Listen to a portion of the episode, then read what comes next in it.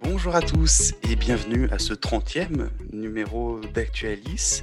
Euh, c'est Mathieu, je suis là pour vous accompagner pendant ce podcast parce que euh, les autres animateurs sont partis en, en petites vacances. Et en plus, on est en équipe légèrement réduite, mais ça ne veut pas dire pour autant qu'on ne va pas s'amuser aujourd'hui. Euh, autour de la table virtuelle d'Actualis aujourd'hui, il y a Angèle, salut. Salut De quoi tu vas nous parler aujourd'hui? Alors, dans un premier temps, je vais vous parler de Friends, la série. Et après, je vais vous parler du Festival de Cannes qui approche. Sympa. Euh, avec nous aussi, euh, il y a Nils. Bonjour. Salut, salut tout le monde. Ça va? Ça va. Euh, tu vas nous parler de quoi aujourd'hui? Alors moi je vais vous parler de la présence de la Macédoine du Nord à l'Euro pour la première fois. Et ensuite je vous embêterai avec le Maxi Quiz. Tu nous embêtes, mais dans la bonne humeur quand même toujours. Et puis euh, alors, elle a un travail, elle fait, elle fait plein de travail partout, partout, elle prépare, machin. Et elle trouve le temps de faire un moment et une chronique. C'est Marie, bonjour. Coucou Mathieu, ça va?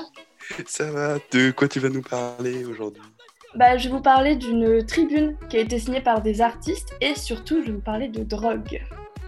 Rien que ça finalement. Et ben voilà, un, un sacré programme en perspective. Et premier moment donc, Angèle.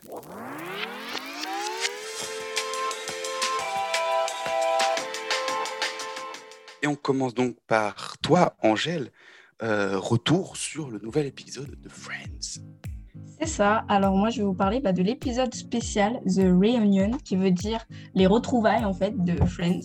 Donc pour ceux qui savent pas, Friends c'est une sitcom, une des premières euh, qui est apparue euh, en 1994 exactement. Elle a été créée par David Crane, Martha Kaufman et Kevin Bright. Donc elle, euh, elle s'étend sur 10 saisons. Donc c'est l'histoire de six potes mm, qui habitent à New York tout simplement et donc on suit leur quotidien, etc. Donc, ce qui est bien, c'est qu'on se base pas que sur un seul héros et qu'il y en a euh, ces six personnages qui vraiment ont chacun leur importance, etc. Donc, euh, la, saison, enfin, la série s'est terminée en 2004. Et donc, euh, 17 ans après, euh, ils ont décidé de tous se réunir, donc euh, tous les six, euh, pour euh, bah, se retrouver et pour parler de la série. Donc euh, l'épisode a été euh, l'épisode spécial qui dure 1h40 a été diffusé sur HBO Max euh, jeudi 27 mai et elle est disponible l'épisode est disponible sur Salto en France donc la nouvelle plateforme de streaming.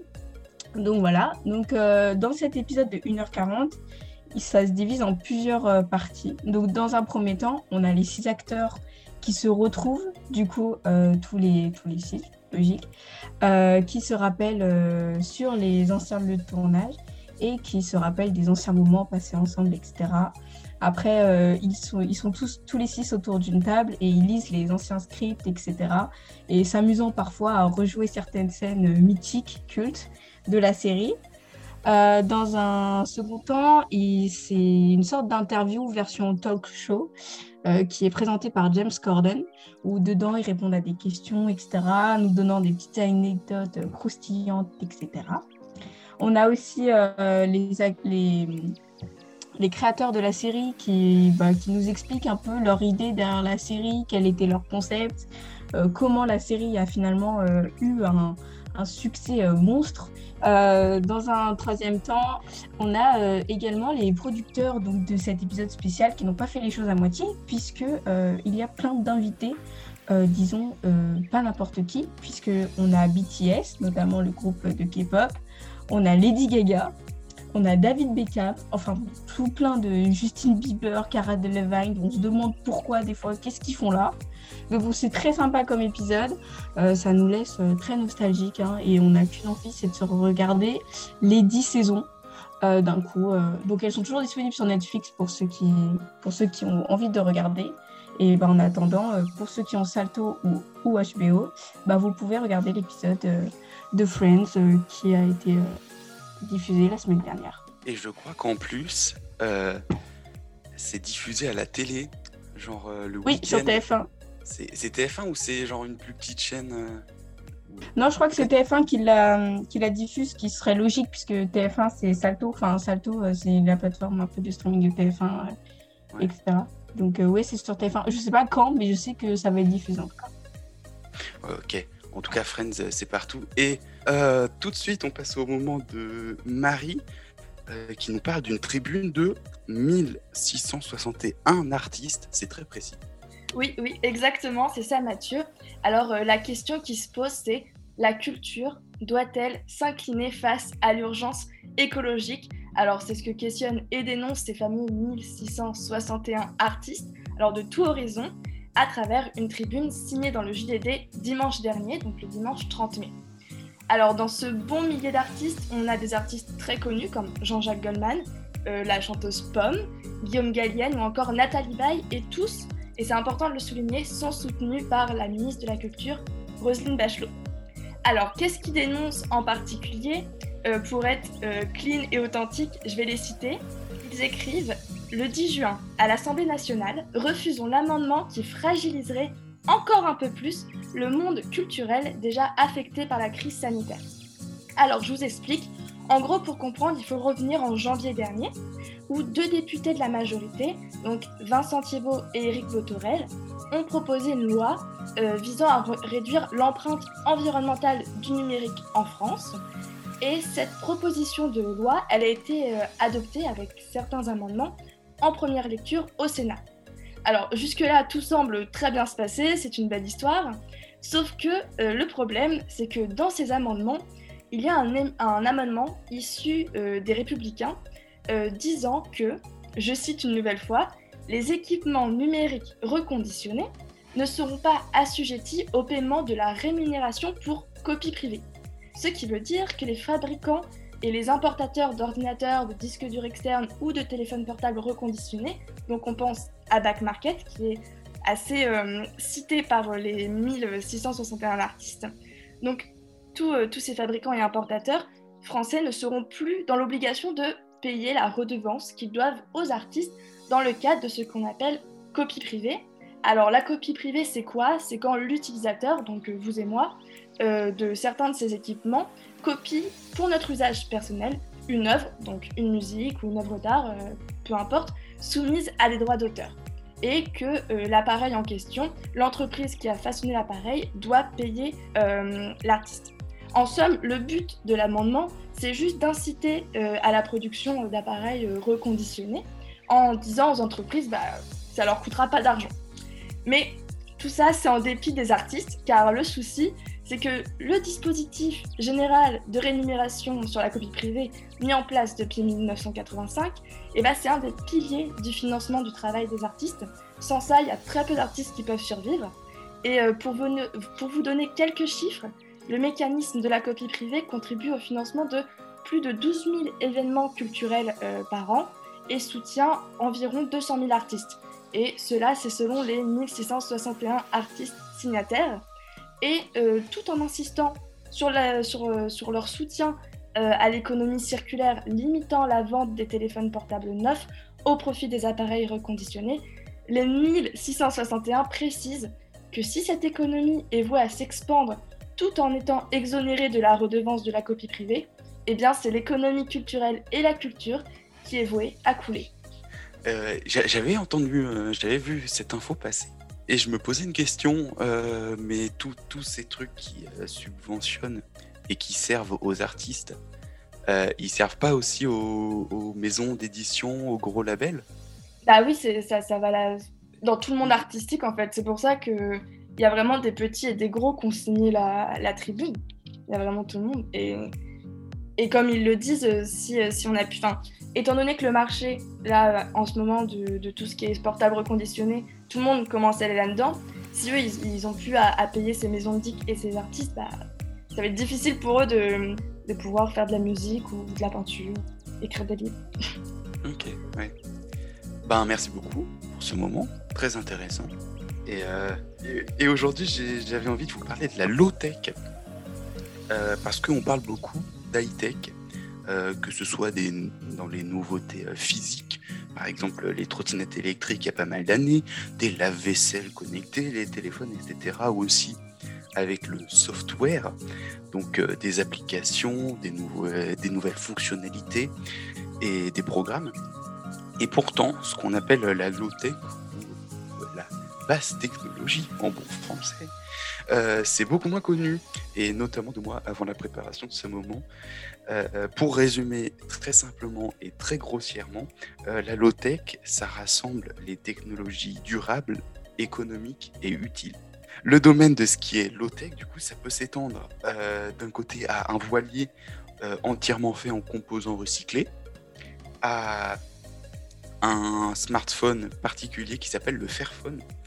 Et en gros, le Fairphone, je vais vous expliquer un peu ce que c'est parce que j'ai découvert ça avec la chronique, même si j'en avais entendu parler avant. Euh, c'est incroyable. Euh, c'est un smartphone qui est assez basique finalement, euh, excepté qu'il se veut équitable en fait. Donc il y a des filières, il utilise des filières particulières pour les matières premières, avec du recyclage, de la main-d'œuvre qui n'est pas sous-payée, une certaine dose d'éthique au final qui, qui manque pas mal dans ce milieu. Euh, ces téléphones ont notamment des éléments échangeables facilement, dont la batterie, euh, ce qui n'est pas sans rappeler euh, les téléphones un peu plus anciens, où on pouvait enlever la batterie comme ça dans tous les sens. C'était très drôle. on peut plus le faire maintenant, sauf sur le Fairphone justement. Mais la low-tech, c'est aussi une technologie qui est au service des besoins primaires, quand la high-tech se concentre plutôt sur des besoins secondaires. Euh, et du coup, la low-tech, ça sert notamment aussi à mieux répartir plus économiquement et durablement des ressources comme l'eau ou l'électricité. Et je vous conseille de vous renseigner sur ce sujet, c'est très intéressant. J'ai pas fini encore de ma plongée dans la low-tech, mais euh, il y a plein de trucs à apprendre, c'est très intéressant. Pour être honnête avec toi, je pensais quand, quand tu m'as dit que tu allais parler de low-tech, que tu allais parler de musique. Alors, ah, c'est vraiment. Euh, j'apprends, j'apprends totalement euh, ce que c'est qu'un C'est vrai que low-tech, ça peut faire un peu euh, genre la tectonique, tout ça. Oui, c'est ça, je pensais que c'est genre la tectonique, mais calme, tranquille. Et, et ben non, pas du tout. on passe au moment de Nils maintenant, qui nous parle Macédoine du Nord. Ouais, c'est exact. je pense que vous, ne vivez pas dans une grotte, donc vous avez entendu parler de, de l'euro qui approche avec la, sélection notamment de Benzema en équipe de France. Mais là, je ne vais pas vous parler des favoris, je vais plutôt vous parler du petit poussé de la compétition qui est effectivement la Macédoine du Nord. Alors, comme la Finlande, c'est la première fois qu'ils participent à, à l'euro et même à une compétition internationale, donc ne leur parlez pas de Coupe du Monde, ils savent à peine ce que c'est. Ils y sont jamais allés en tout cas. Il faut savoir déjà que la Macédoine du Nord, c'est 2 millions d'habitants, donc euh, moins que Paris. La, nation a été créée seulement en 1991, c'est un pays l'ex-Yougoslavie, ce qui explique également son petit palmarès euh, sportif. Mais c'est pas pour autant qu'il n'y a pas de culture sportive, ils font énormément de sports, même des sports euh, un peu originaux comme la spéléologie ou le, le VTT, l'escalade, on n'a pas trop l'habitude de faire en France. Mais ils ont quand même une grosse fanbase de supporters euh, de, football, qui est quand même le sport le plus populaire euh, là-bas. Et alors, pour se qualifier à, l'Euro, ils ont profité d'un d'un bon euh, concours de circonstances, si je peux dire. En tous les cas, ils n'ont pas battu d'équipe énorme. Ils n'ont pas encore créé l'exploit. On l'attend justement à cet euro, peut-être comme l'Islande il, y il, y a, cinq ans, du coup, maintenant, ça a été décalé avec le Covid, pardon. Et ils n'ont pas une équipe si jeune que ça, donc c'est pas une nouvelle génération qui arrive et qui, qui va dont on va entendre parler en Macédoine du Nord. Là, c'est pas tout à fait ça. C'est plutôt euh, un concours de circonstances. En fait, ils ont battu. Euh, ils sont arrivés troisième de leur groupe de qualification, donc en battant la Slovénie, Israël et la Lettonie, et en se plaçant euh, derrière la Pologne et, l'Autriche. Donc c'est pas des grosses nations de, football, mais c'est c'est quand même ça. C'est quand même voilà, c'est respectable. Et ensuite, ils ont profité également de la première place de, de, leur groupe de la Ligue des Nations pour se qualifier devant l'Arménie, Gibraltar et le Liechtenstein. Encore pas de, grosses équipes de football, mais voilà. Et donc, du coup, ils sont arrivés en barrage de l'Euro, où là, par contre, ils ont battu le Kosovo et la Géorgie, dont, on entend un peu plus parler dans le milieu du football. Et euh, bah, ils ont réussi à, les battre, et ils tombent euh, à l'Euro, du coup, qui commence euh, début juin. ils tombent face aux, Pays-Bas, à, l'Ukraine et à l'Autriche. Donc la poule est assez, assez relevée, mais on espère quand même une, une, petite chance pour eux. En tous les cas, moi personnellement, après la France, je serai pour eux, je serai pour, pour l'exploit. Donc la sélection s'appelle les Lions Rouges et ils ont des joueurs qui sont assez qui sont dans, dans des clubs assez bons en Europe. Euh, ils ont le capitaine Goran Pandev, j'espère bien prononcer, qui a, qui a 37 ans et qui joue à Gênes euh, en Italie. Donc il est assez vieux maintenant, il joue plus dans un très gros club, mais il est passé par de bons clubs. Et il y a une petite pépite qui joue à Naples, qui est un, très très bon club euh, de Serie A en, Italie, qui s'appelle El Gif Elmas. J'espère encore une fois ne pas me tromper. Et, voilà, franchement, c'est à suivre. Ils ont battu l'Allemagne récemment. Donc tout est possible. Ils les ont battus 2-1 aux éliminatoires de la Coupe du Monde 2022. Donc, euh, franchement, moi, je serais, je serais derrière eux après la France, euh, c'est clair et net. Je crois en l'exploit. Mais c'est incroyable parce que, alors, je m'y connais pas beaucoup en foot, mais euh, l'Allemagne, ils sont plutôt bons, non? Bah, L'Allemagne, ouais, ils ont été. Bon, là, ils sont, ils sont un peu en méforme, mais ils ont été, ils ont été vainqueurs de la Coupe du Monde avant la France en 2014. Donc, oui, c'est. Et du coup, tu penses que la Macédoine du Nord a des chances de passer les poules? Je parierai pas là-dessus, mais j'y crois. Ça va être compliqué parce que l'Autriche est arrivée devant eux euh, en qualification et les Pays-Bas sont une très bonne équipe, donc ce sera sûrement eux qui vont sortir. Mais bon, j'espère qu'ils peuvent, peuvent faire quelque chose. Bah, c'est super intéressant. Merci beaucoup. Euh, voilà, c'est tout pour euh, les moments de la rédac. Je me perds un peu tellement c'était intéressant. et tout de suite, on passe à la chronique de Marie.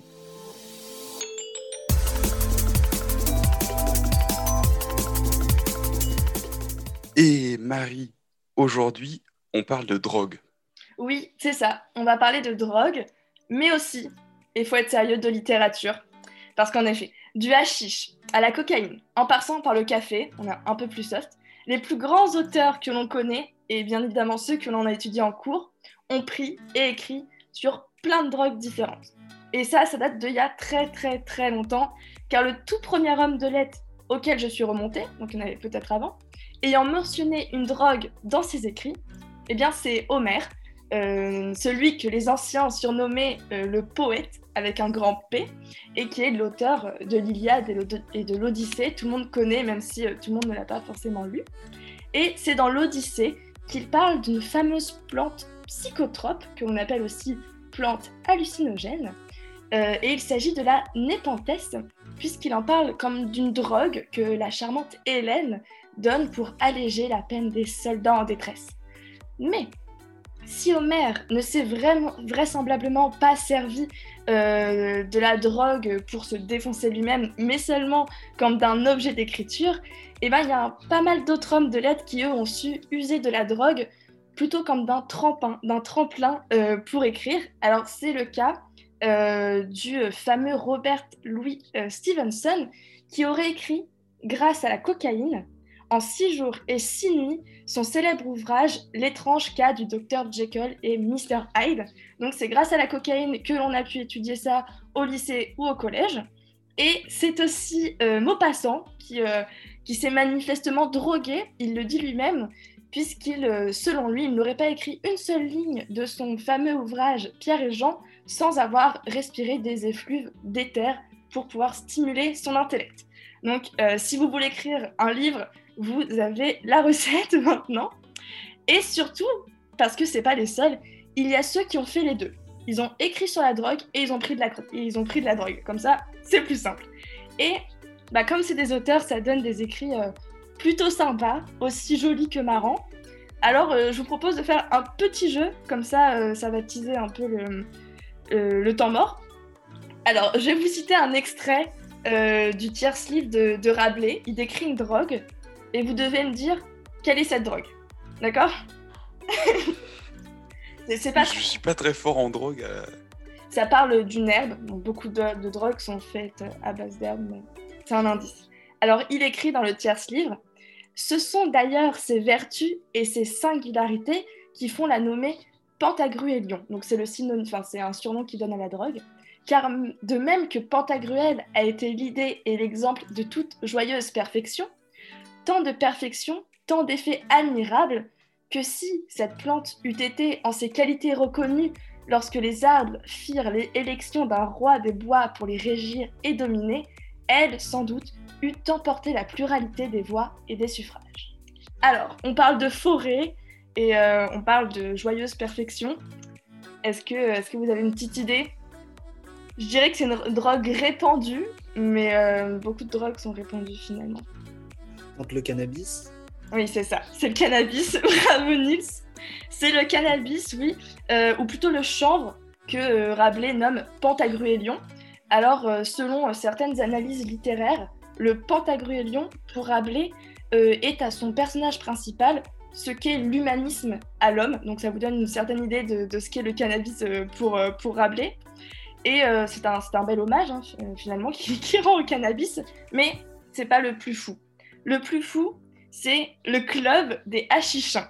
Alors, le club des hachichins, il a été créé en 1844. Il a été actif jusqu'en 1849 et l'objectif était d'expérimenter le cannabis et l'opium.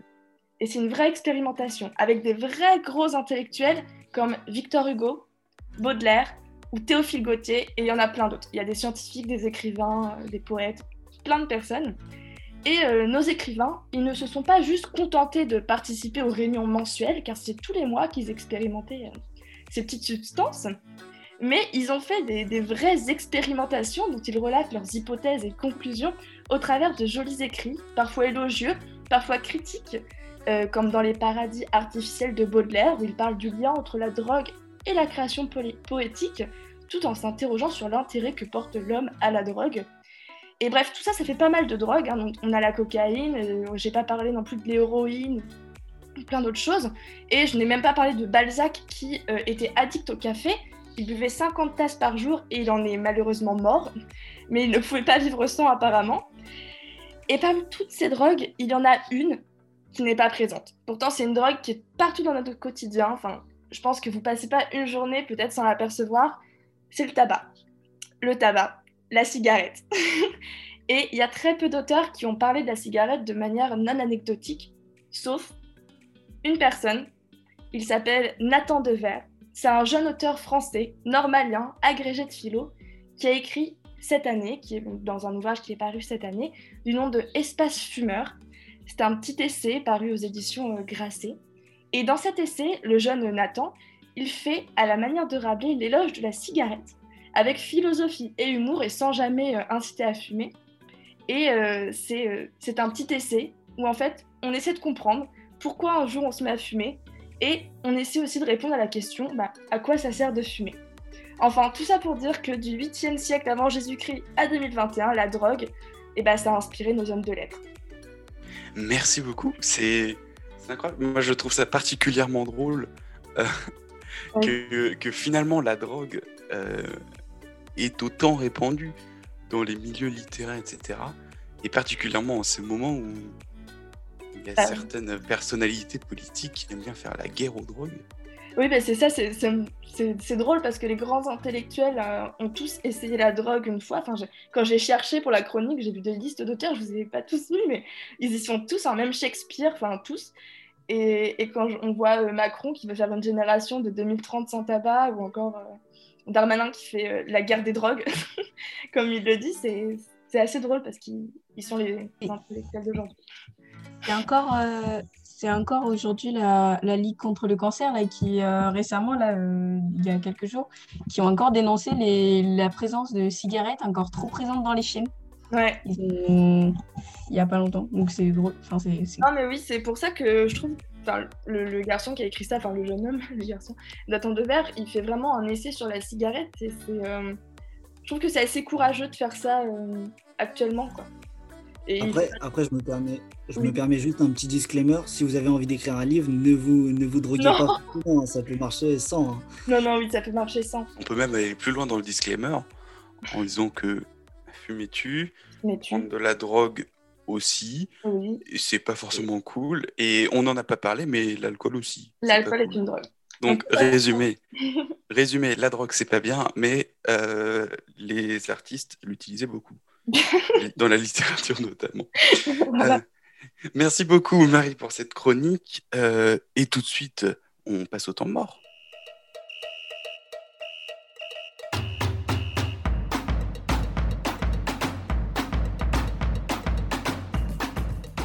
Et dans ce temps mort, euh, je vous propose quelque chose que j'ai appelé titre ou pas titre. Alors, je vous rassure, euh, ça va pas être des titles of your sex tape, mais je vais, en fait, je vais vous lire des titres d'articles et vous allez devoir me dire si vous pensez qu'ils sont vrais, que ça vient vraiment de la presse, ou que ça vient de mon imagination. Euh, parfois un peu trop foisonnant. Alors, on commence tout de suite. Euh, Nabila s'arrache un ongle à Fort Boyard et finit à l'hôpital. Vas-y. Oui, bah, titre, je pense que c'est oui, c'est genre euh, Closer ou un truc comme ça. Ouais. Euh, oui, c'est vrai. C'est même pas Closer, c'est euh, le progrès. Oh non Ouais, c'est un peu décevant là. Je Voilà. suis déçue. Et C'est ça, le journal même, de chez moi, là. et ça a même été agrémenté d'une citation. Euh, J'en cite une partie. Aujourd'hui, j'ai dû surmonter l'insurmontable. On n'a pas les mêmes problèmes, hein. Non, non, mais oui. Quelle horreur. Ensuite, euh, deuxième titre, Isère, il avait investi tout son RSA pour devenir dealer. Ouais, moi je dis que c'est un vrai titre. C'est un vrai titre. Les autres aussi? Ouais, je pense que ouais. Eh Oui, c'est un vrai titre. Du Dauphiné libéré. Et il n'y a a pas grand-chose à dire, si ce n'est qu'il a investi son RSA pour devenir dealer. Il est pas discret. Oui, c'est vrai. Il s'est cramé tout seul. Ça va pas marcher son truc. Alors, Jura, agacé par le chien de ses voisins, il lui tire dessus en pleine nuit. Marie, je veux dire que c'est faux. Les autres aussi? Ouais, je pense que c'est faux. Je pense que des gens en sont capables, malheureusement. Oui, c'est ça. C'est exactement, c'est faux, inventé par moi ce matin. Et J'espère que pas oui. chien. ouais, ce- c'est c'est c'est pas si peu réaliste non plus. Non. Il recharge son téléphone en débranchant le frigo. 1000 vaccins perdus. Je pense que c'est un Américain, donc vrai. Ouais, moi aussi, je suis d'accord. C'est quoi ce cliché sur les C'est vrai. Euh, c'est vrai. Euh, c'est un, un titre du journal Sud-Ouest. Et alors, Ah, c'est pas, c'est pas aux États-Unis, c'est au Kyrgyzstan. Ah. Où, voilà, ils ont donc perdu 1000 doses de vaccin Spoutnik. Ça me fait penser, tu sais, euh, dans les films euh, débiles ou les trucs comme ça, où le gars, il y a un gars, il est dans le coma, l'autre, il le débranche pour brancher autre chose, tu vois. Non, mais oui, c'est Ouais, c'est c'est un peu le même concept, genre. Sauf que c'est vrai. En général, c'est dans des films. Euh, alors, nouveau titre. La bête qui, terro- qui- qui terrorisait les habitants d'Ourou était en fait un mouton. Euh, je pense que c'est faux. Que c'est vrai. Moi, je dirais que c'est faux aussi. Euh, vous avez raison, c'est faux. C'est trop précis pour être faux. pour être vrai, pardon. Et je me suis vraiment baladé sur Google Maps pour chercher un nom de village. Alors, c'est pas exactement Ourou. Je crois que c'était euh, Ourou quelque chose. Attendez, je vais chercher en direct. Il prépare ses titres en plus. Ah, mais oui! Ah non, mais je me suis dit, je vais pas aller inventer un nom de village. Ourou en Morvan. En mort. Et... En Mm. Morvan. Et c'est, ouais, dans le parc naturel régional du Morvan. C'est... Ah oui, en fait, c'est un petit peu plus vers l'est. C'est Parce que ouais, je m'étais vraiment baladé au hasard. Donc voilà, donc en effet, c'était, c'était faux. Ok. Euh, ensuite, un autre. Euh, 10 kilos de cocaïne cachés dans des chaussures Adidas. Oh, ça, c'est vrai. C'est vrai? Non, je pense que c'est faux. Ouais, moi, je pense que c'est faux. 10 kilos, c'est beaucoup quand même. Mais. Mais je sais faux. pas. C'est faux. Ah non. C'est faux. Je, je suis content, j'arrive quand même à, à faire mordre quelques-uns à l'hameçon. Euh, alors, un nouveau titre. Cette fois, c'est un titre avec une citation. Donc, à Bayonne, ouvrez les guillemets, faut pas que les vacanciers arrivent, sinon on leur balance des jambons. C'est vrai. Non, moi, je pense que c'est faux. Il est trop fier de son invention. Et c'est qui qui Non, moi, justement, il est trop fier et parce qu'il nous berne et tout. Donc, moi, je pense que c'est vrai. Moi, je dirais que c'est faux. Marie, tu te départages. Je pense que c'est faux aussi. C'est vrai. Angèle, euh, très très forte. Voilà, c'est un titre de libération. Et voilà, c'est. Ouais. C'est. Voilà, c'est un, un certain sens de l'humour que moi, personnellement, j'aime bien. C'est pour ça que je savais que c'était vrai, parce que tu rigolais, tu étais trop fière de ce que tu avais trouvé. Ensuite, nouveau titre.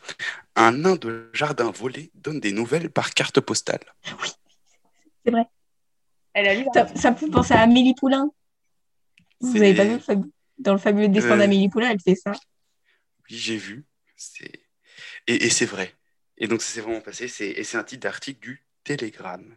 Attends, attends, il faut qu'on me raconte l'histoire parce que j'arrive pas à visualiser le truc. Il y a un nain de jardin. Euh, ah, en fait, alors dans Amélie Poulain, euh, si je résume, globalement, c'est elle, elle fait voyager le nain de jardin de son père et, et elle lui envoie en fait du coup des, des- des photos du nain de jardin qui se balade partout dans le monde. D'accord. Et là, quelqu'un a fait ça vraiment en volant vraiment euh, un jardin.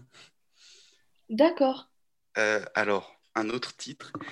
Née à Magnac-Laval, elle, s'ins- elle s'installe à Saint-Sornin-le-Lac. Je vois pas trop pourquoi ils auraient fait un article dessus. Non plus. Parce que c'est des villages euh, rivaux et qui faisaient la guerre avant. Je pense Je que pense que je vais dire vrai parce que je saurais pas pourquoi t'as inventé quelque chose comme ça. Ou alors il est vraiment étrange, mais. Sympa. Euh, oui, c'est vrai. Euh, et c'est un article du Populaire du Centre. Et en fait, elle, c'est une start-up de simulation de conduite qui, en fait, a juste dé- déménagé.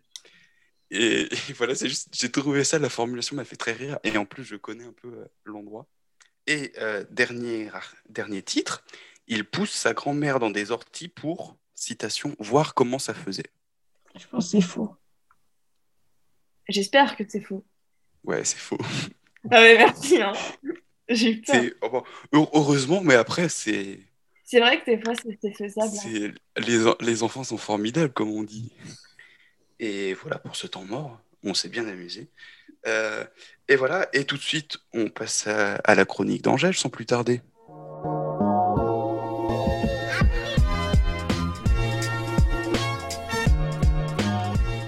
Et Angèle, aujourd'hui, on parle du Festival de Cannes.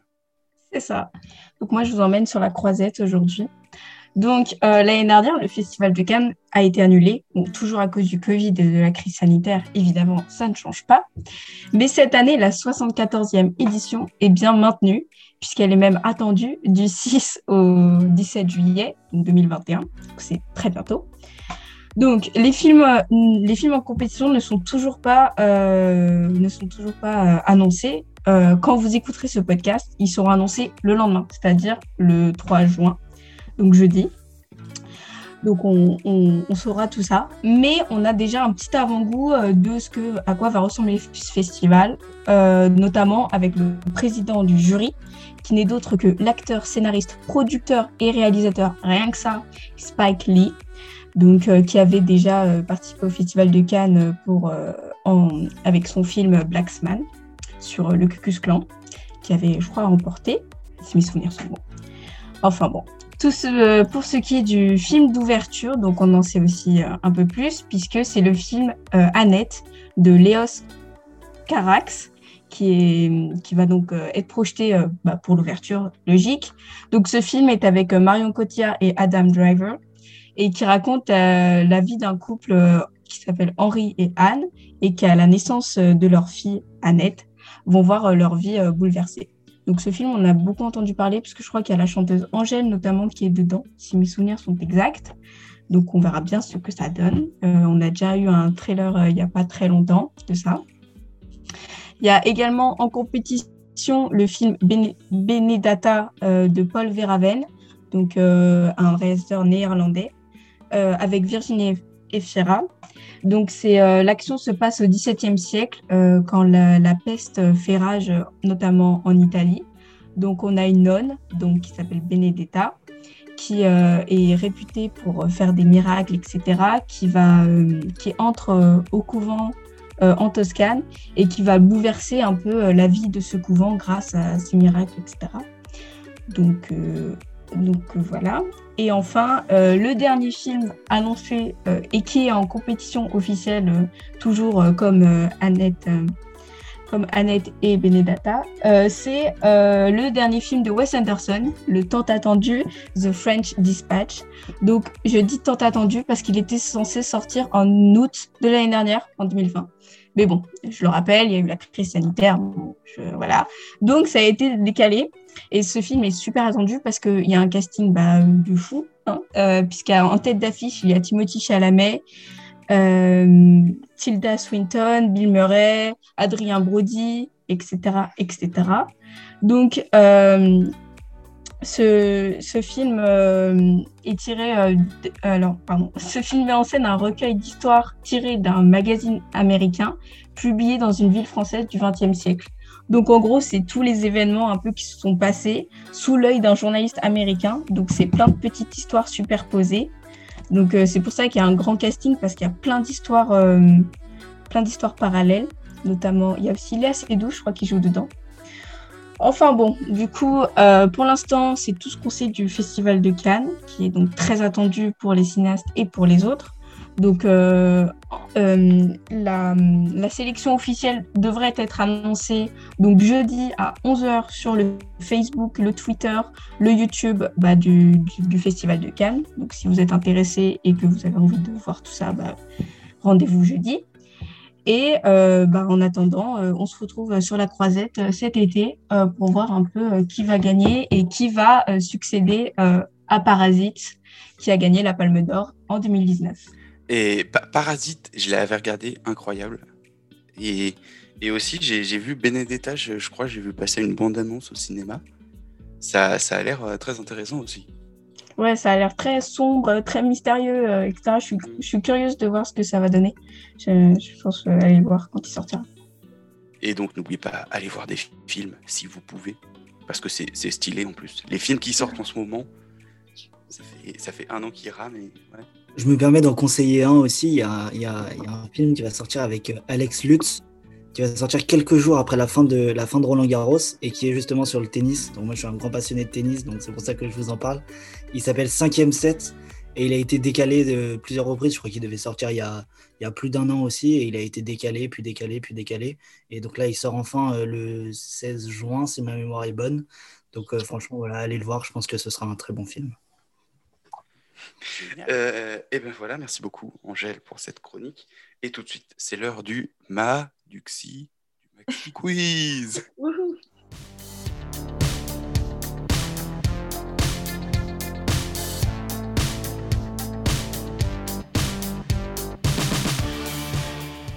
Donc le Maxi Quiz slash Nilsi Quiz avec toi Nils.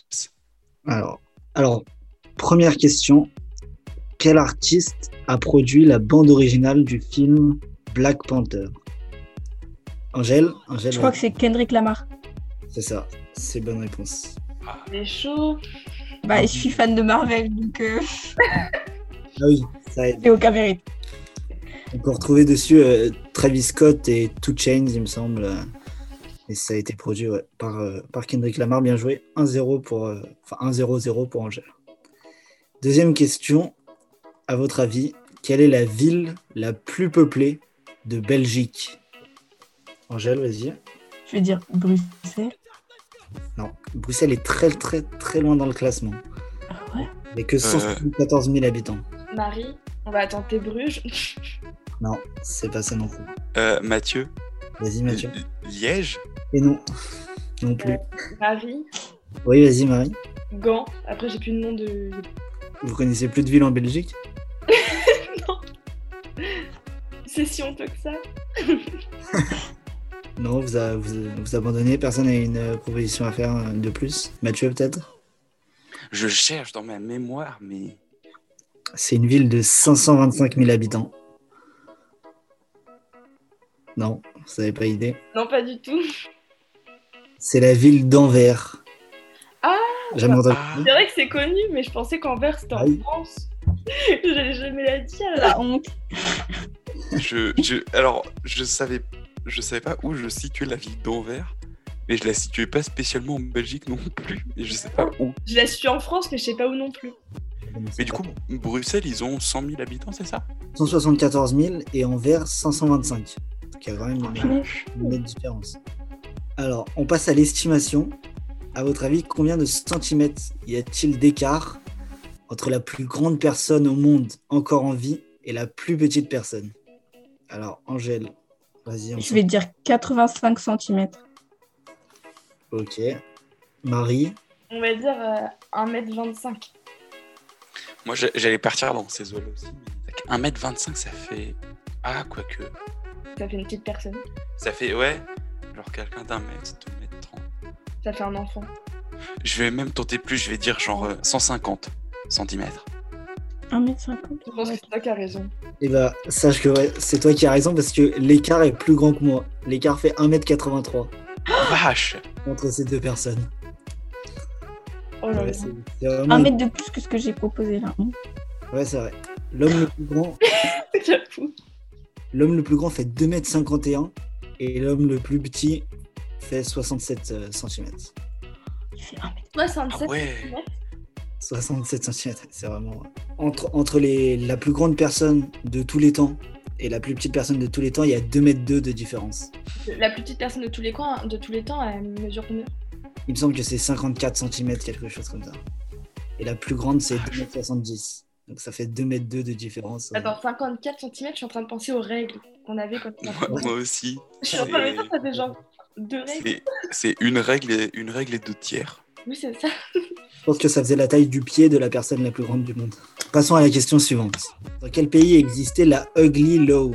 Loi l'aide et handicapés d'apparaître en public pour préserver la, la qualité de vie des, des- Alors, déjà, c'est en anglais, donc pays anglophone. Très bonne, euh, très bonne analyse. Euh, Mathieu, ce serait pas genre la Nouvelle-Zélande? Non, c'est pas ça. Je vais dire à côté, je vais dire l'Australie. Non plus. Maryland. Non, non, c'est pas l'Inde. Mathieu, Oui. les États-Unis Oui. Et oui. Il faut savoir que la loi, elle était encore valable dans certaines villes jusque dans les années 70. C'est- Faut Mais je pensais pas que ça allait être un pays euh, au- aussi récent. C'est genre, pour moi, les, des, des lois comme ça, c'est des trucs genre euh, à l'époque de Napoléon, tout ça, Ouais. Mais est-ce que c'est étonnant que des lois, des lois comme ça? Oui, c'est vrai que les États-Unis. On va encore parler d'eux dans la dernière question simple, parce qu'on va parler de Netflix. Donc, euh, ils, sont, ils sont assez implantés dans les, aux États-Unis. Vous connaissez le célèbre To Doom de Netflix. De quelle série provient-il?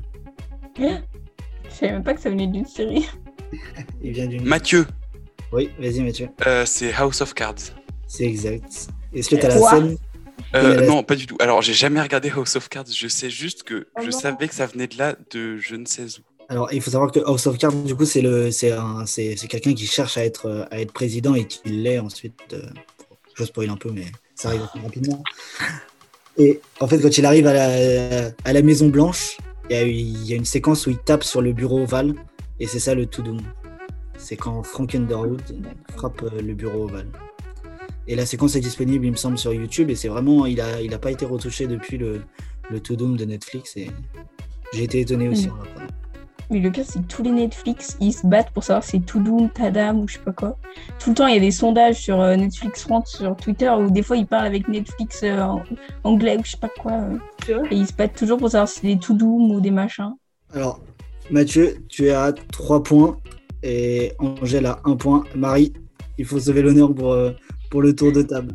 Ça- fait deux émissions, on me demande de sauver l'honneur. euh, ça fait deux émissions que tu la sauves pas. Mon honneur, elle est partie loin. J'espère que tu t'y connais en Pokémon. Parce que ça, Oui, normalement, ça, enfin, ça va. Enfin, je, je vais pas dire oui, parce qu'après, je vais être encore plus ridicule. je vais vous citer des Pokémon et il faudra me dire si oui ou non ils sont dans le top 30 des plus populaires. Du coup, on va commencer par Mathieu. Amphinobi. Le nom est très drôle. Amphinobi. Tous les noms de Pokémon sont assez, sont assez cocasses. En vrai, Amphinobi, je me dis que ça peut être genre euh, un poisson ou une sirène. Les enfants, ils aiment bien les, les sirènes. Mais est-il dans le top 30 des plus populaires? Oui. Eh oui. Euh, oui. Angèle, est-ce que Mew est dans le classement? Oui. Non. Quoi? C'est un légendaire? Il n'y a pas. Marie, ça te laisse une chance. de- Est-ce que Lansorienne y est Lansorienne. On va dire oui. c'est c'est une bonne réponse. Mathieu, à toi. Est-ce que Zoroark Je sais pas. Je m'y connais tellement pas en Pokémon que juste ça me fait rire. Là, j'imagine Zoro, mais avec un arc. Et, et du coup, il fait tout à la flèche. Euh, oui, Oui, oui, oui, c'est une bonne réponse. Félicitations. la chance. Ça, les plus simples en plus. Ouais, c'est vrai qu'ils sont, ils sont assez compliqués. Mais c'est. Z- euh, du coup, Marie, est-ce que Zorua est dans le classement, à ton avis? Zorua? Je vais dire non. C'est une bonne réponse, elle n'est pas dans le classement. Mathieu, est-ce que Pyrobut est dans le classement? Pire au but. Je- Écoute, je vais dire, je vais dire oui parce que le nom est bizarre. Et non, c'est une mauvaise réponse, je suis désolé. C'est Marie. Marie, tu sauves l'honneur. C'est un, Ah, un bonbon que tu prends sur les Pokémon. Est-ce que tu penses que tu saurais en dire encore un peu? Bah, dis-en un je te dis oui ou non, mais tu dis pas les plus simples. C'est du hasard là. Si je te dis Pikachu, tu penses qu'il y est? Je pense qu'il y est quand même. Enfin, s'il y est pas, les gens sont bizarres. Oui, bah oui, oui, oui, il y est. C'est Dracofeu, il y est aussi. Dracofeu, oui. Est-ce qu'il y a. Est-ce que Poussifeu y est? Poussifeu, à ton avis? Euh, Poussifeu Je pense oui. Je dirais que oui. C'est un- une petite tête là comme ça. Une- Non. Non. Oui, Ouais, du coup, c'est Mathieu qui, qui remporte, euh, pas ce tour de table, mais qui remporte euh, le Maxi Quiz. Enfin, félicitations. Enfin, le Nielsi Quiz pour l'occasion. le petit quiz. Ça y est, il s'y est mis. Je m'y suis fait, c'est bon. Et bah, c'est nickel, du coup, c'est moi qui ai gagné. Bravo Mathieu. Je, Euh, je vous propose qu'on arrête maintenant euh, tous- tous les maxi quiz et que je sois déclaré le vainqueur des maxi quiz en général. Le Mm, boss Je suis pas d'accord. Là aussi, je demande qu'on refasse le... ouais. la chose. Non, non, pas Ouais, moi, ça, moi, ça Voilà, m'a- reste ça m'allait bien. maintenant. Donc c'est non. tu prends pas des décisions comme ça. Bon, ben voilà, merci beaucoup Nils pour ce maxi quiz. De rien, c'était avec plaisir. Et bah, le plaisir est partagé. et, et merci à tous euh, d'avoir participé à ce podcast. Merci à, à tous les auditeurs de nous écouter ju- jusque-là. Euh, le podcast revient la semaine prochaine. Oui. Il n'y a, pas de rais- y a pas de raison qu'il ne revienne pas. Euh, et puis, bien sûr, tout au long de la semaine, vous retrouvez des vidéos, des quiz sur nos réseaux sociaux. Et on se retrouve très, très vite. À bientôt